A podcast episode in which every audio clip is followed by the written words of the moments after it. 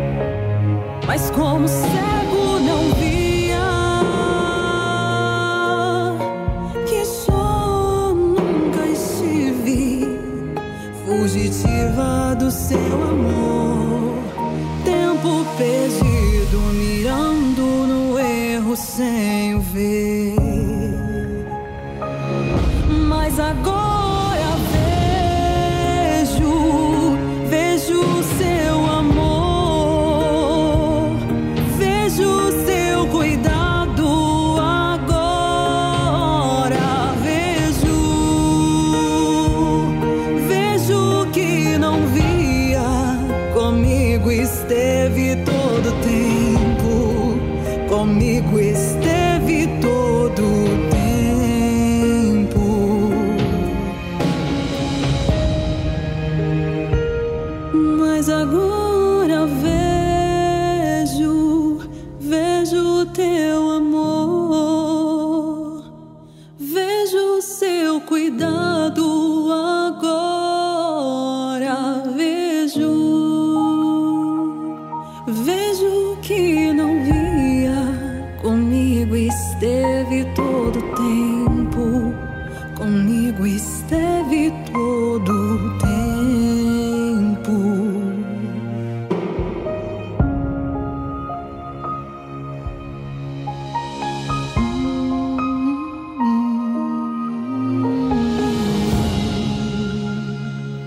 Você se identifica? Tudo cinza, vida vazia, independente, passos largos, sempre só, sem direção, tempo perdido, dona de mim, cega e fugitiva do amor de Deus. Márcia, você vivia essa realidade, né? É exatamente o retrato dessa música. Eu achei ela linda porque retratou exatamente aquele meu momento, aquela, aquela situação que, que eu estava. E ontem a gente parou falando justamente de como tudo mudou. E eu foi essa questão. Aí eu passei a ver. Como? Passe de mágica? Não. Eu comecei porque é muita humilhação, Cris. Quem passa muito abuso é muita humilhação. Você é envergonhada em lugar público, você apanha, você tem que ocultar a verdade. Como eu expliquei que eu ia trabalhar toda maquiada, porque senão as pessoas iam perguntar. E isso não condizia com a minha profissão, não condizia com a minha posição. Então chega um momento que aquela dor, aquela humilhação fala mais alto. E foi aonde eu parei para pensar: como é que eu posso me sentir tão incapaz, tão sem valor, se na minha área profissional alguém me dá valor? Eu tenho um emprego. E isso me fez começar a não aceitar mais o que eu estava vivendo mas também eu não tinha força para parar, porque lembra que eu falei era uma paixão. É, isso que você falou. Muitas mulheres hoje estão vivendo, elas já reconheceram que elas não merecem esse tipo de relacionamento. Algumas chegam a sair, Márcia, né? Nós temos aí essa semana nós tivemos aí até uma certa celebridade que estava em um relacionamento há muitos anos com um, um famoso e ela é, fez uma live falando sobre como que ela sofreu nesse relacionamento. Ela passava muita vergonha, passou por muitos abusos, foi muito traída. E ela fez uma live e ela chorando, assim, desesperada, desabafando né, na rede social dela. E você vê que a pessoa saiu do relacionamento, mas está assim, toda quebrada, né? E aí, claro, a pessoa, ela vai na rede social, faz todo aquele desabafo e depois no dia seguinte ela tá lá tirando fotos, ela tá se maquiando, ela está continuando a vida como se nada tivesse acontecido, só que não, né? Porque você sabe bem o que ela sente, né? Você sentiu isso, mas você continuou no relacionamento. Essas mulheres, elas sentem e elas saem, mas não resolve. Né? Se saísse do relacionamento, resolvesse, pelo menos ela sobreviveu, mas o que mais? Fica às vezes amargurada, fica às vezes contra todos os homens da face da terra, às vezes fica contra o amor, contra casamento, ou até debochada com amor, ou até vingativa, quer pegar todos os boys sabe? Quer ir para balada e ficar com um monte de gente. Quer dizer, você passou por isso, mas você estava dentro de um relacionamento e não sabia como sair. Hoje, as mulheres têm saído do relacionamento. Porque muitas até podem sair, né? E elas às vezes não têm nem alternativa. O cara saiu de casa mesmo. Mas elas continuam praticamente dentro do abuso. Elas continuam vivendo o abuso todos os dias, porque a memória está ali, a dor está ali, a rejeição, o abandono, a traição, tudo que aconteceu durante o abuso continua na, na mente dela, na memória dela e no dia a dia dela. Como é que você fez para se libertar de tudo que foram sete anos? Sete anos. Como que você fez para se libertar de toda essa bagagem destrutiva? Naquele momento, a primeira coisa que eu reconheci é que eu precisava de ajuda. Mas eu não tinha força. Por quê? O, o, abuso te faz se sentir mais inferior ainda. E a ideia de que você vai perder aquele relacionamento te faz sentir que você é pior ainda do que você imaginava. Não consigo nem segurar esse relacionamento. Então a cabeça fica uma tempestade, porque você precisa sair daquilo, uma vez que você está apanhando, você está vivendo uma vida horrível, está sendo humilhada, traída, mas você não tem coragem, não sabe como fazer. E foi nesse momento que uma amiga, uma pessoa, me convidou para conhecer Jesus. Ela falou: só Jesus vai te ajudar. Eu vinha de uma igreja tradicional, eu fui criada numa igreja tradicional até os 15 anos. Que, oh, Márcia, a questão da pessoa ser evangélica não blinda ela desse tipo de coisa, né? Muitas pessoas são cristãs, elas conhecem Jesus de longe, né? Porque se conhecessem ele de perto, saberiam o valor que elas têm. Mas porque elas não conhecem ele de perto, elas têm uma noção dele, né? Ó, Jesus morreu na cruz por você. Legal. Bonita, história bonita. Vou chorar se eu ver o filme, a novela e tudo. Mas a minha realidade está tão longe do que ele fez por mim que eu não entendo o que, que isso tem a ver com a minha vida, né? Isso é o que muitos cristãos, infelizmente, hoje vivem cantam músicas gospel, gostam muito, colocam lá versículos bíblicos nas suas redes sociais, falam que são crentes, que, que creem em Deus, que amam Jesus e tudo mais, mas a realidade da vida delas, dessas pessoas, é que elas não conhecem esse amor de verdade. Porque você diz que você era de uma igreja. Como que você não conhecia o amor de Jesus? Não conhecia. E quando ela me convidou e falou: só Jesus vai te ajudar. A primeira coisa que veio na minha cabeça, mas eu conheço. Eu fui criada numa igreja tradicional, eu conheço a Bíblia, eu fui professora da escolinha dominical. Mas você vê que eu não conhecia porque olha a condição de vida que eu estava. Então eu argumentei, falei, não, mas eu, eu já sou evangélica. Só que a situação foi piorando a situação foi piorando, a humilhação. Aí nós tínhamos negócios juntos, veio a falência. Eu assumi toda a falência, tive protestos em 22 cartórios de São Paulo. Quase perdi meu emprego, quase fui declarada incompetente financeiramente. Então eu resolvi, naquele sofrimento, eu resolvi dar uma chance. Então cheguei ali uma realidade muito diferente do que eu vinha. Eu participei dessa primeira reunião e falei nunca mais piso aqui e fui embora. tipo assim, você viu o quê? Na palestra que te assistiu? Era muito diferente do que eu estava acostumada. O que, que você estava acostumada, Márcia? Aquela igreja, assim, sem criticar uma igreja tradicional, mas aquela reverência, aquele sermão. Então você entra, assiste o sermão todo mundo sorri, vai embora para casa. Aquele sermão agradável. Agradável, sermão, que não vai Todos te irmãos confrontar. Você não tem coragem de falar dos seus problemas, então eu nem pensava nesse momento ir. Praticamente, é, a, impressão que dá é que é praticamente um, um clube social que todo mundo é. tem que aparentar que é feliz e realizado, enquanto na verdade não é. Mas não pode ninguém saber nem falar a respeito, porque não é aceitável. E a vergonha de você pedir ajuda, tendo parte da minha família que eram voluntários, tinham cargos na igreja. Uhum. Então nem pensava. Então eu chego, né, nesta reunião e completamente diferente.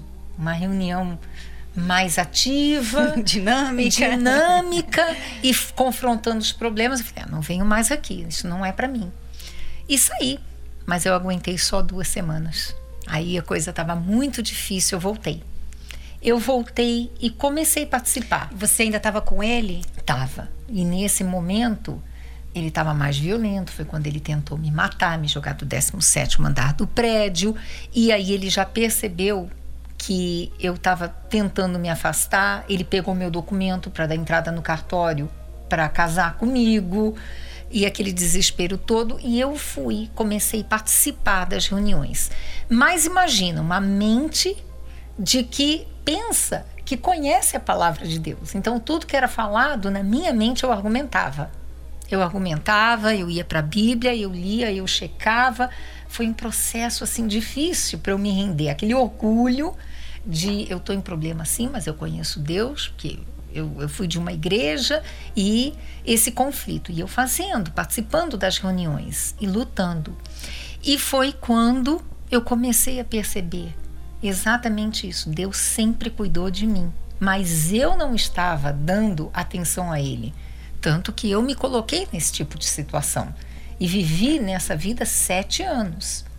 E eu comecei a me entregar o que seria me entregar? Comecei a falar, meu Deus, realmente, eu fiz tudo errado, eu estou errada.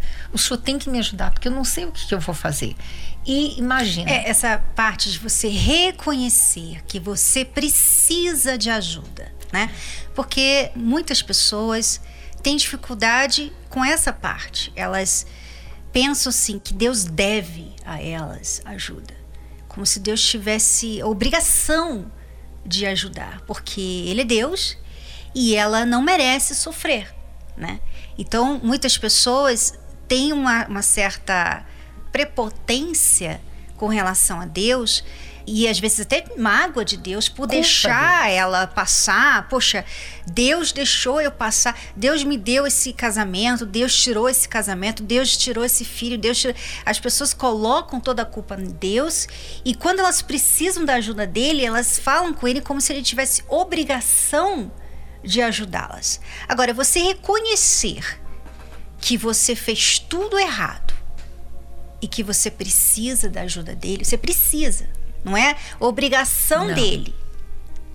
Não é. E você está precisando de ajuda, da ajuda dele. Aí são outros 500. É uma outra abordagem, que é uma abordagem de humildade e que você está usando a fé. Porque a fé é o quê? A fé é você crer naquilo que você não vê. Então, quando você coloca razões porque Deus tem que te dar isso ou aquilo, é como se você estivesse tirando a fé de lado. Olha aqui, a fórmula é A mais B igual a C. Né? Mas eu só vim aprender a fé nesse momento. Eu tinha conhecimento da palavra de Deus mas eu não conseguia entender nem aplicar na minha vida, muito menos usar da promessa de Deus para sair daquela situação que eu estava. Porque não era só o problema sentimental. Eram os processos, perdi as lojas, quase perdi o emprego. Você estava quebrada. Eu estava comple completamente. Eu Sentimentalmente, doença. fisicamente, financeiramente, financeiramente emocionalmente, emocionalmente, espiritualmente. E né? fisicamente, porque eu contraí uma alergia emocional. Então eu tinha todo o lado esquerdo do corpo com machucados. E ninguém via, porque devido à minha posição eu tinha que vestir de uma forma bem profissional, então eram mangas compridas, então ninguém via.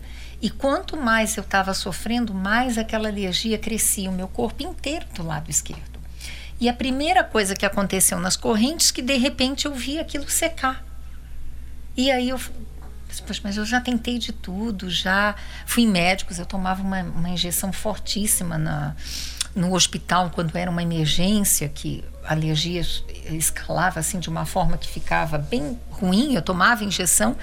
E sem eu ter pedido, Deus me mostrou, olha, você está no lugar certo, onde eu sempre quis que você tivesse. Uma coisa interessante sobre essa questão física, Márcia, que eu gostaria de chamar a atenção das mulheres, que estão passando por problemas sérios nos relacionamentos. Você, você está aí, é, você chora, você, sabe, bebe, você faz muita coisa por causa da falha, né, dos erros que você cometeu, de relacionamentos que estão fazendo mal a você. O que, que acontece? Muitos problemas físicos, né? A gente ouve falar que mulheres começam a emagrecer muito ou engordar muito, começam a ter alergias, começam a ter úlceras, começam a ter gastrite, começam a ter vários problemas no Enxaqueca. corpo. É que são problemas ligados ao seu emocional. E o que acontece? Muitas pessoas, o que, que elas fazem para resolver o emocional? Elas vão lá na rede social para desabafar. O desabafo não te limpa a impressão que dá é essa, né? Que você está se limpando, está tirando tudo que está fazendo mal aqui dentro para fora. Mas não acontece. O que, acontece quando você desabafa com alguém? Você ganha comiseração. O que, que é comiseração? O que, que a empatia faz para gente? Né? Então, vamos usar um exemplo de um morador de rua. Você passa pelo morador de rua, você olha para ele e você tem empatia com ele. Você, poxa, coitado, né? Tá tão frio, dormindo no chão. Uhum. E daí? Ele vai continuar dormindo no chão. Ele vai continuar naquela situação. A empatia faz você se sentir bem que você não ignorou. Olha, eu senti a dor, eu senti um pouquinho por ele, eu, eu tenho pena dele. Mas isso não fez nada por ele. Quer dizer, você se sentiu bem, porque você sentiu empatia, mas você não fez nada por ele. A sua vida continua, você vai para sua casa, você vai ter um lugar para morar, você vai ter um casaco para vestir, quer dizer, nada mudou sabe? Ele vai continuar na rua dormindo no frio. Então, a comiseração, a empatia e essas coisas que as pessoas buscam muito para resolver como elas se sentem por dentro, e elas realmente buscam, né? Porque você vê a pessoa ao ponto, ao cúmulo de chorar na frente de uma tela de celular. Fazer uma live sobre de, de chorar ali, olhando, né? A maquiagem saindo, derretendo no rosto. Você sabe que é, é muito feio, né? Nenhuma mulher gosta, Não. né? De mostrar a maquiagem saindo, né? Mas ela tá tão desesperada que ela vai e faz a selfie, a live ali, coloca no story dela, fica lá 24 horas para todo mundo ir lá e assistir aquela cena. Ganhou o que com isso? Ganhou empatia, tá bom. O público ficou ah, com pena. Todo mundo falou: ah, tá, tudo bem. Então, olha, aguenta firme, a gente entende você. Olha, que coisa, aquela pessoa, como é que aquela pessoa foi fazer isso e tal. E daí? E daí que nada muda dentro de você. Então você vai continuar com seus problemas físicos, emocionais, todos eles. Nada vai mudar. O que, que a Márcia fez? A Márcia, ela estava com todos esses problemas aí. Mas ela reconheceu que ela precisava de ajuda, que é o que você precisa fazer. Em vez de você pensar que você precisa de empatia, pense assim, ó, eu preciso de ajuda. Eu estou me afogando, eu preciso de ajuda. Quem está afogando não adianta as pessoas lá, né? Lá no Titanic, aquelas pessoas que sobreviveram, elas viram as outras se afogando. Elas deviam estar assim, ai, coitada. Ah, e daí? É, a pessoa se afogou, ela morreu. A maioria das pessoas morreram lá no mar. E elas ficaram E elas salvas. não podiam fazer nada. Elas não podiam fazer nada. Não podiam fazer nada. Elas se sentiram mal? Com certeza. Mas e daí? Então, você quer resolver o seu problema?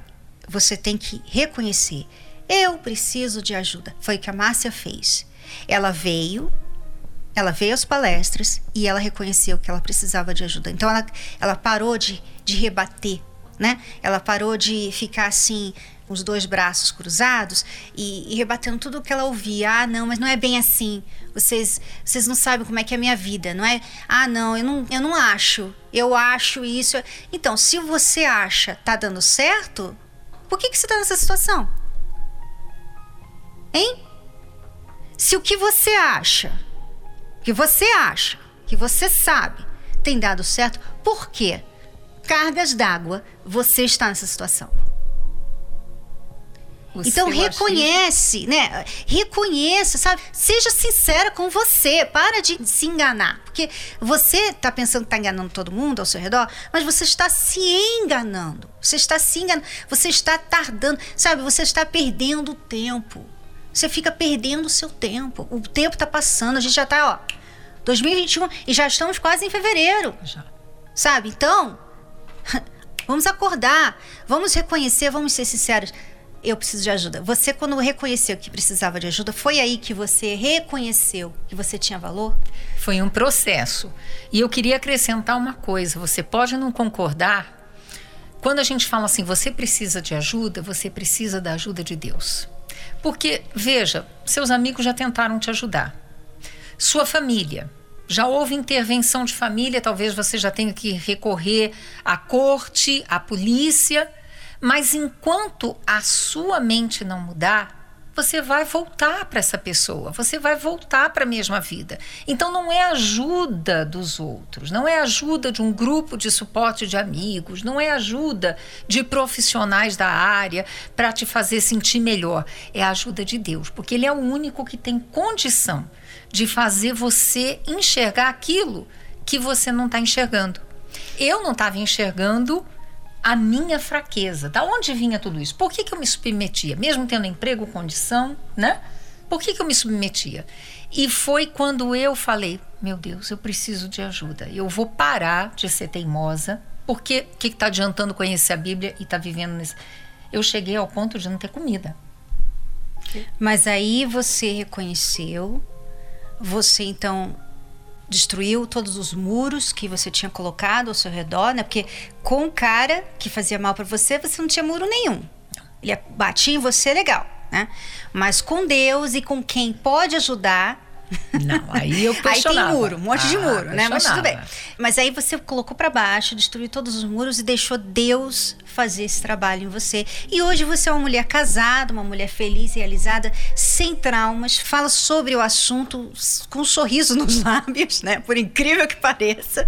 E ela vai contar mais a história dela. A sua história merece um livro, merece uma novela, merece uma, uma série, Márcia. E a gente gostaria de ter mais tempo aqui, mas o Petrone tá falando ali, ó, só tem um minuto Agora eu tô programa. entendendo. Só tem um minuto para acabar o programa. Então, que, que você tem que fazer? Você que está aí, ouvinte da Escola do Amor Responde e que ouviu esse relato da Márcia e se identifica com ela. Venha, venha fazer parte da terapia do amor. A terapia do amor é um trabalho feito focado para você, para ajudar você a sair dessa situação. Você que é solteira, que tem traumas do passado, passou por muita coisa, tem medo de entrar em relacionamentos. E você que é casada, às vezes está aí sendo traída, sendo abusada, apanhando. Você está passando por muitas coisas que você talvez nunca falou para ninguém. A terapia é para você. Ela é feita exclusiva para pessoas assim, que precisam de ajuda, que reconhece, eu preciso de ajuda e eu não sei. Eu conheço a Bíblia, eu conheço Deus, eu, eu sou de igreja ou não, ou não sou de igreja. Nada que eu tenho, nada que eu sei tem me ajudado. Eu preciso de ajuda. Então você é o tipo de pessoa que a terapia do amor foi feita. E nesta quinta-feira você pode vir às 8 horas da noite, nós vamos ter uma palestra, um momento da reunião que vai ser especial para você, tá? Então venha de coração aberto aqui no Templo de Salomão às 8 horas da noite. Mas a terapia do amor acontece em todo o Brasil. Você pode acessar o site terapiadoamor.tv e ver a localidade mais próxima de você, tá bom? Bom, esse episódio e o anterior estão disponíveis pelo Univer Vídeo e também em podcast. Você pode procurar se você quiser ouvir de novo a história da Márcia. Infelizmente, Márcia, a gente teve que acabar, chegou o nosso momento aqui, é. mas quem sabe uma próxima vez você pode falar um pouquinho mais sobre essa mudança. E até lá. Tchau, tchau. Você pode ouvir novamente e baixar esse episódio da Escola do Amor Responde no app Podcasts da Apple Store e também pelo Spotify e Deezer.